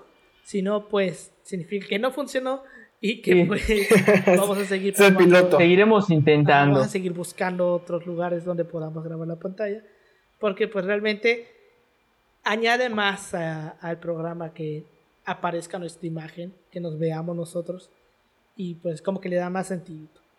Igual pues de todas maneras, este, aquí quedamos con el episodio sobre Tatelolco. ¿Algún comentario sobre este hecho, Paulino? Pues que demuestra un poquito cómo suelen ser las cosas aquí en México de opacas, ¿no? O sea, pasa, ¿de cuánto pasó ya? ¿52 años? ¿50 tantos años? Y no, no se ha podido esclarecer. Que yo, si yo, hay una incógnita que es un poquito curiosa y que valdría la pena que se investigara también. Eh, sé que está difícil, pero llega, se llegó a comentar que eh, esas cámaras que son prueba del video, del, del video que todos conocemos, porque no hay más videos más que ese del de, que todos conocen, porque no hay otro, o sea, de donde se empieza a hacer el tiroteo, se colocaron unos días antes. Se colocaron unos días antes y nadie nunca ha reclamado la titularidad de ese video. Entonces también da mucho a, qué pensar. Fíjate que esta no me la sabía y sí tiene sentido. De que nadie haya reclamado. O sea, ¿quién colocó eso? Y déjate, no solamente quién lo colocó, lo colocaron en una zona estratégica. Es una zona, es una zona hermosa para grabar todo. ¿Y qué grabas? O sea, no es una cámara de seguridad. O sea, que digas, esta es una cámara de seguridad. Es una cámara. Es una cámara porque, no, porque la cámara de seguridad enfoca a cierto punto para que tú no puedas entrar a cierto acceso, ¿no? A cierta puerta. Y aparte, ten en cuenta que estamos hablando Esta de cámara está. O sea, a lo mejor y ni siquiera esa tecnología existía o estaba lo suficientemente bien desarrollada para tener imágenes de la calidad de la del video. Que tiene ese video. Entonces, ¿quién colocó esas cámaras? ¿Fueron los dueños del edificio? ¿Quién sabe? Porque te digo, ¿qué, qué pretendes grabar con eso? O sea, estás, estás grabando a, la plaza en general. Pues puede ser que hayan sido cámaras de. ¿Y por qué nunca? De algún canal de televisión, güey. Porque. Pero se colocaron unos días antes, te digo. Pues es que desde el día antes. ya se sabía que iba a haber ese meeting. O sea, ellos anunciaron de que saben que el día 2 de octubre vamos a hacer un meeting. Pero tú sabes que si fuera un canal de televisión lo, lo harían como suyo. O sea, es decir, sabes que esto es mi canal y yo voy a lucrar con esto de la mayor forma posible. Si tan solo ahorita, güey, cuando, salen un video de noticieros, ya lo ponen con marca de agua. Como que esto Matías. O sea, por lo mismo. Pero pues está bien. Ah, exacto. Eh, puede ser que no haya sido un canal de televisión, pero que haya sido algún grupo este, en contra del gobierno. Dijo, ¿sabes qué? Vamos a poner una cámara aquí en caso de que pase algo. Y, el hecho de que no la hayan reclamado es que pues quieren mantenerse el anonimato porque pues realmente no les convendría decir, ¿saben qué? años, Digo, está, está extraño, ¿eh? Bueno. por, por unos cuantos años sí, pero por 50 años ya, ya está muy cañón. Echeverría, de que por unos de, lo, lo, de la lista, de que por unos cuantos se puede entender que no haya toda la lista, pero 52 años, como que ya está raro. Exacto. Bueno, yo si tú comentarios. Yo con eso cerraría. Este es, un, es un proceso, verdad, bastante interesante, yo digo un punto clave para entender México del siglo XX, eh, que representa la lucha. Se han tenido varios actores sociales, y pues no nos deja, no nos deja una respuesta satisfecha de qué pasó. Siempre estaremos especulando de lo que pudo haber pasado. Esperemos algún día acceder a los archivos del 68 cuando las condiciones lo permitan. Ya cuando sea director del, del AGN. no, no es cierto, no es cierto. Creo, que también da, da algo muy, muy, muy particular y es que aquí se rompe la legitimidad del PRI el PRI, a partir de aquí, este partido omnipresente, omnitodo, acaparador de, todas las instituciones, va a perder finalmente legitimidad. O sea, ya, ya este es el punto de choque. De, aquí en adelante, decir, eh, decir el nombre del PRI, pues ya, ya será em, en torno a una leyenda. Yo creo, yo creo que más que nada, una, va a probar, va a colocar, yo digo, algunos problemas internos dentro de la estructura del PRI. A lo mejor yo concluiría con eso. Es que como, como era el único partido, o sea, va a decir, ¿sabes qué? Esto ya no representa a todos.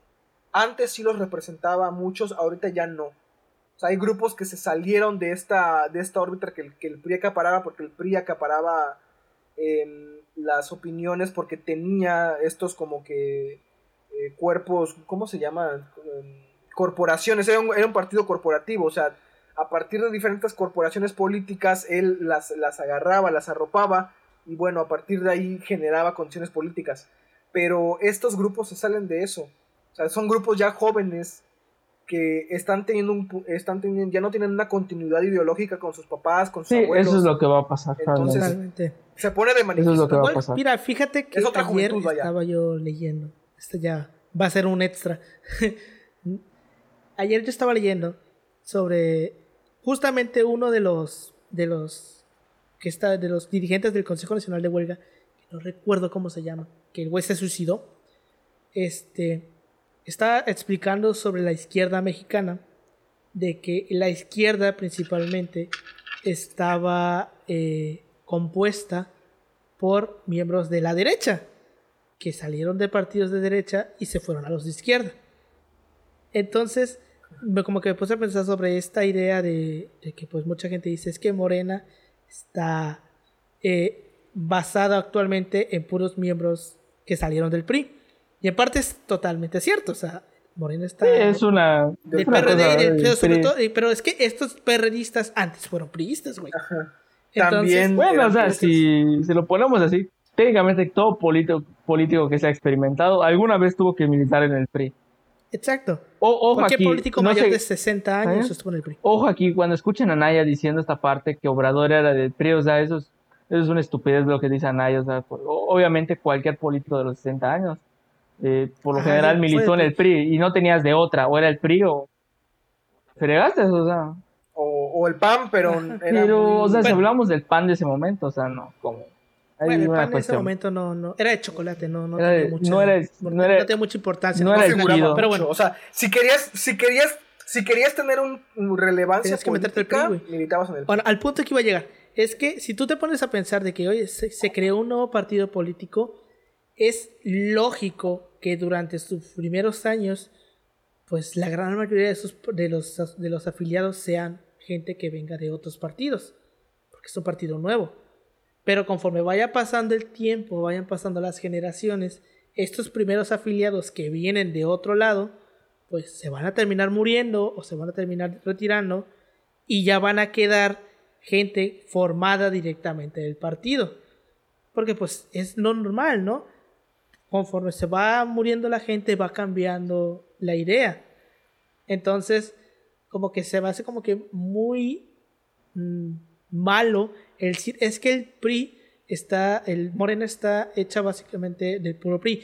Pues sí, güey, porque es un partido nuevo. O sea, no, no puede tener gente formada en Morena porque no, tienen, no tiene más de 10 años. Va a ser un proceso muy largo. Espérate a que pasen 25, 30 años y ya te vas a encontrar gente que toda su vida haya militado en, ese partido. Pero pues todavía es como que un, muy temprano. Y todos los partidos pasaron por eso. El PAN, el PRD, todos los partidos recién creados tuvieron gente salida de otro partido. Porque si no, ¿cómo, ¿cómo llenas el partido? O sea, lógico, ¿no? Pero pues bueno, esto ya es muy externo a... Otra historia. al tema. es otra historia totalmente. Exacto.